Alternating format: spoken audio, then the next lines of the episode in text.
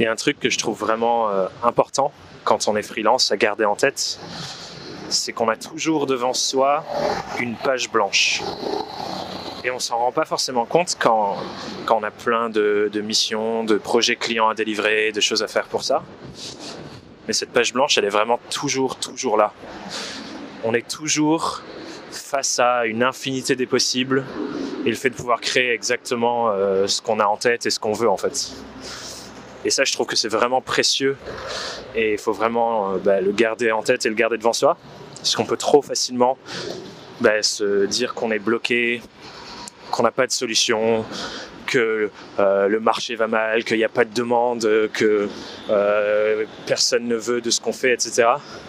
Mais c'est à nous d'avoir la, la responsabilité de se demander qu'est-ce que j'ai vraiment envie de construire demain, comment je joue avec le fait que peut-être que le marché évolue, que les demandes changent, comment je joue avec ça pour toujours avoir des opportunités devant moi et une activité qui me ressemble et qui me donne envie d'avancer?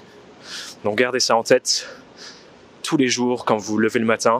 Vous êtes face à une page blanche. C'est ça tout, toute la beauté d'être indépendant, je trouve, c'est que bah, on peut se réinventer et on sous-estime énormément ce qu'on peut faire en, un an, en, deux ans, en trois ans, en cinq ans, en dix ans. On sous-estime tout ce qu'on peut faire sur cette période. Donc voilà, gardez ça en tête, c'était ma pensée du jour. Vous êtes face à une page blanche et ne l'oubliez pas.